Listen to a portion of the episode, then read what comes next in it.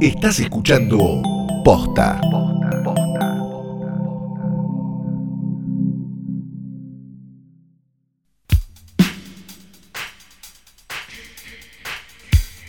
Buenos días, buenas tardes, buenas noches o cuando pingos se hayan levantado en esta cuarentena.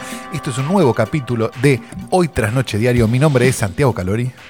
Yo soy Fiorella Sargenti.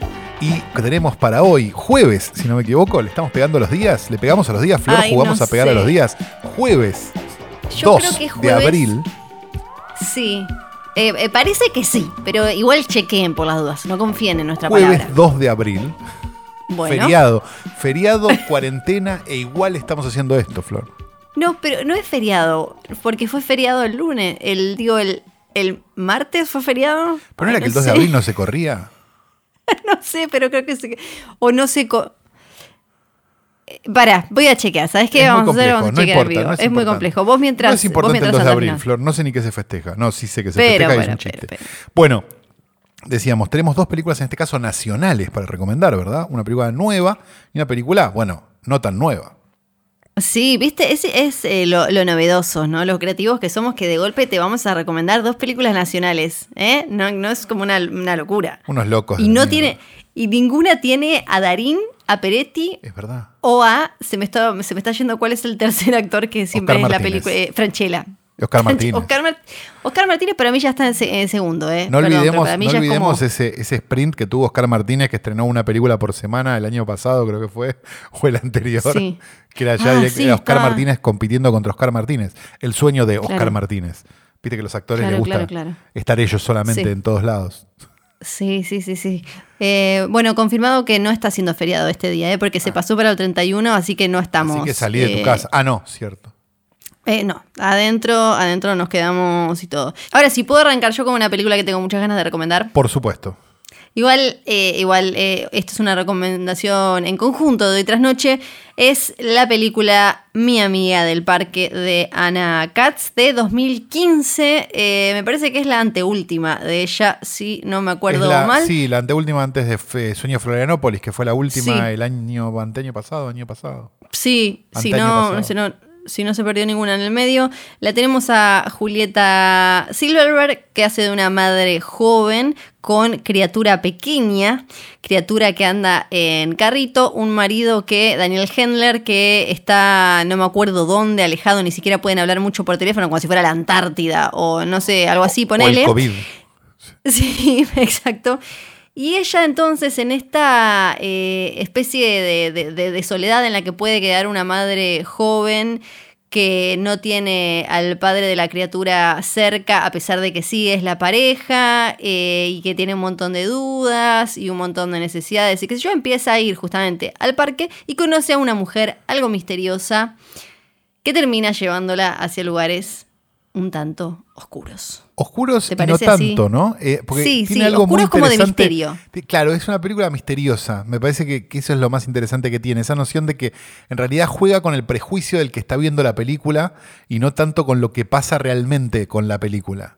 Tiene algo, Sí. no- digamos, no vamos a spoilear, porque tampoco vamos a ser tan pelotudos, pero, pero tiene algo de, de- de que se- la película que parece en realidad la historia de una madre sola, porque el padre está lejos, no sé qué, el padre de la criatura está lejos, y, y te la tiene que arreglar, y bueno, y que traba esta amistad, termina siendo en realidad un gran misterio. Me parece que eso es lo que la lo que le hace una película mucho más interesante de lo que hubiera sido este tipo de película este, en el cine argentino, ¿no? Porque digo, de estas hay dos millones, pero no hay Sí. ninguna como esta que tiene esta vuelta y tiene esta, esta idea tan, tan extraña en el fondo. Sí, porque eh, en general como este, este formatito de persona conoce a alguien de golpe nuevo, tienen una relación intensa y, uy, hay algo que no era como parecía o, o algo así, termina siendo o una comedia muy directa o se va más para el lado stalker, psicópata, mujer soltera busca o, o algo así. Y lo que, lo que hace la película es hacerte creer un poco ese costado, Sí. pero bueno, y dártelo pero en vuelta realidad- después. Sí, y en realidad lo que está, creo que eh, lo que termina explorando más eh, es esto que decía de la madre primeriza y todos esos, todos los temas que pueden aparecer y tener como un cierto círculo social de contención, de ayuda, de, porque una madre sola con un pibe no pueden ir al baño sin controlar a la criatura bebé. Eh, y, eso hace entonces también que el personaje principal esté en, un, en una situación psicológica y mental muy particular, porque es de, eh, entre nerviosismo y, búsqueda de cosas que no están y, un montón de, cuestiones que creo que la película, eh, sin ponerse como ni sermonera, ni voy a hablar de algo serio, ni nada de eso, las desarrolla y como decías vos, juega con nuestros, eh, nuestros prejuicios, nuestros preconceptos, nuestras ideas de lo que está pasando de manera súper efectiva. Sí, sin duda. No podría decirlo mejor. ¿Qué, otra película recomendamos hoy? Y recomendamos una película vieja que ustedes pueden buscar fácilmente en, eh, ¿cómo se llama? En YouTube incluso y que es de año 1949. Está en una copia bastante decente que alguien levantó de la transmisión que hizo Peña en Filmoteca, así que se ve todo lo bien que se puede ver esta película eh, y se seguirán viendo de esta manera hasta que no tengamos una cinemateca, pero bueno, esa es una queja mía y la tendré toda la vida hasta que tengamos una cinemateca, que es este, apenas un delincuente de Hugo Fregonese del año 1949 es em, un poco un film noir argentino, si se quiere. Este, tiene em, guion de, de, varios críticos de cine, que eso también es una cosa interesante, una cosa un poco adelantada a, lo que después fue la Nouvelle Vague ¿no? francesa, sin que nada de esto tuviera que ver. Y, hay un montón de actores de la época, está Jorge Salcedo, Tito Alonso, y un actor que eh, es el, si no me equivoco, eh, uno de los protagonistas, sí,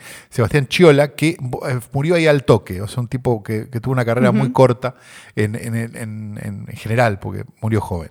Este, apenas un delincuente es básicamente la historia de un empleado bancario que se da cuenta que, de una, en realidad una, de una agencia de seguros, que se da cuenta que, que robar una pequeña cantidad de dinero o una gran cantidad de dinero te da la misma cantidad de años de cárcel.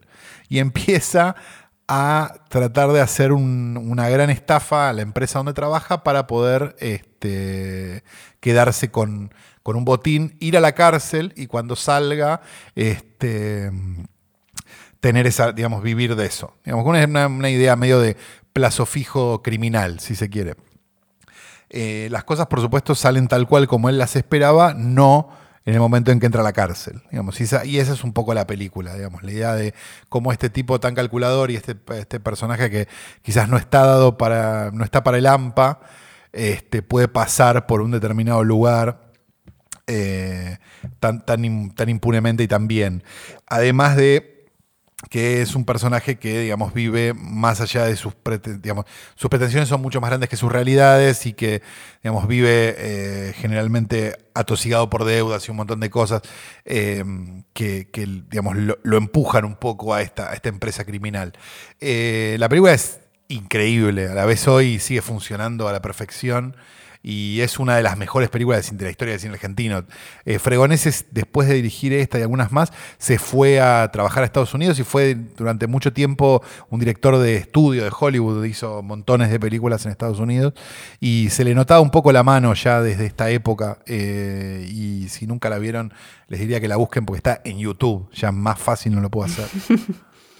Sí, además, eh, además de obvio que si te interesa la historia del cine y ver qué se podía hacer en, en, el 49 por fuera de Hollywood y demás, de paso puedes chusmear Buenos Aires en el 49 porque si no me acuerdo mal tiene como unos planos buenísimos, ¿no? De, mm, tiene mucho de, eso. Y tiene una cosa que es medio mágica también, que es esa noción de que dicen, no sé, el personaje principal, ¿no? Que se llama, nunca me voy a acordar, eh, José Morán. Le dice, José Morán, 32 años, y parece un tipo de 60. Sí, ¿Viste esa cosa de las edades en otra época? Eran como, por Dios. Y, y, también como las cuestiones morales que, que plantea la película, eh, y, obvio lo que significa la plata, la plata, y todo eso está bueno ponerse a analizarlo, a ir comparándolo como por décadas, ¿no? Como de a ver si eso mutó y de qué manera, con respecto, por un lado, al, a, a- lo que significa tener plata y, y cómo, ten- cómo tengo, cómo llegué a esa plata y la cuestión punitivista también de las cárceles y demás. Eh, también hay como un ejercicio, me parece, ahí que puede ser enriquecedor. Ah, resurda Flor. Ay, ah. Y ya terminamos con esto, ya tienen las Basta, dos de hoy. Basta, Flor. basta, Eh, es demasiado esto. Sí, basta. Vayan por favor, escuchen todos los Hoy Tras Noche Diario, todos, les dije todos, y después nos mandan, como ya nos mandaron varios, eh, la imagen, queremos ver que están haciendo la tarea. Vayan a Letterbox, pongan que ya vieron las películas, mándenos captura y nosotros compartimos. ¿Te Eso parece? Perfecto. Adiós. Adiós.